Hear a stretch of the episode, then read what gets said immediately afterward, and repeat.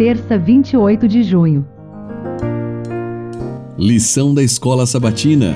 Comentários: Ellen White. Tema do trimestre: Provados pelo fogo. Lição 1: O crisol do pastor. Desvio inesperado 1: O vale. Quando Henrique White, nosso filho mais velho, estava à beira da morte, disse: Um leito de dor é um lugar precioso quando temos a presença de Jesus. Quando somos obrigados a beber das águas amargas, devemos nos desviar do amargo e nos direcionar para o precioso e brilhante. Na prova, a graça pode dar ao ser humano a confiança e quando estamos junto à cama de alguém que está morrendo e vemos como o cristão pode suportar o sofrimento e atravessar o vale da morte, reunimos forças e coragem para trabalhar. E não fracassamos nem ficamos desanimados de guiar pessoas a Jesus. Os que têm suportado as maiores tristezas são frequentemente os que levam aos outros o maior conforto, introduzindo a luz do sol aonde quer que vão. Esses foram purificados e enternecidos por suas aflições. Não perderam a confiança em Deus quando assaltados pelas dificuldades, mas se apegaram mais intimamente ao seu amor protetor. Esses são uma viva prova do terno cuidado de Deus, que faz as trevas assim como a luz e nos disciplina para nosso bem.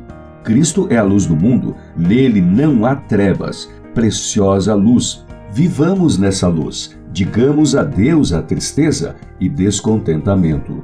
Alegrem-se sempre no Senhor. Outra vez digo, alegrem-se.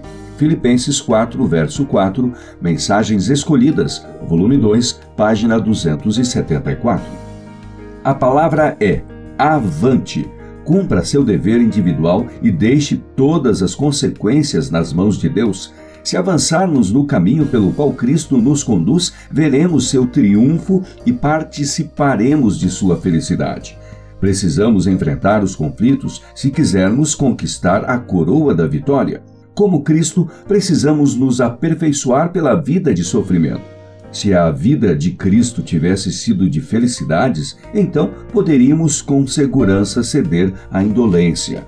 Visto que sua vida foi marcada pela contínua abnegação, sofrimento e sacrifício próprio, não nos queixaremos se formos participantes com ele. Podemos andar com segurança no caminho mais escuro se tivermos a luz do mundo como nosso guia. Mensagens Escolhidas, volume 1, páginas 28 e 29. Lembremos-nos de que a vida dos filhos de Deus no mundo é a vida de peregrinos. Não temos sabedoria suficiente para planejar nossa vida, não nos compete determinar o futuro. Pela fé, Abraão, quando chamado, obedeceu, a fim de ir para um lugar que devia receber como herança, e partiu sem saber para onde ia. Hebreus 11:8. Muitos, planejando um futuro brilhante, sofrem um desastre completo. Deixemos que Deus faça para nós os planos dele. Como criancinhas, confiemos na direção daquele que guarda os pés dos seus santos. 1 Samuel 2,9. Deus não conduz jamais seus filhos de maneira diferente da que eles mesmos escolheriam se pudessem ver o fim desde o princípio e discernir a glória do propósito que estão realizando como seus colaboradores. A Ciência do Bom Viver, página 306.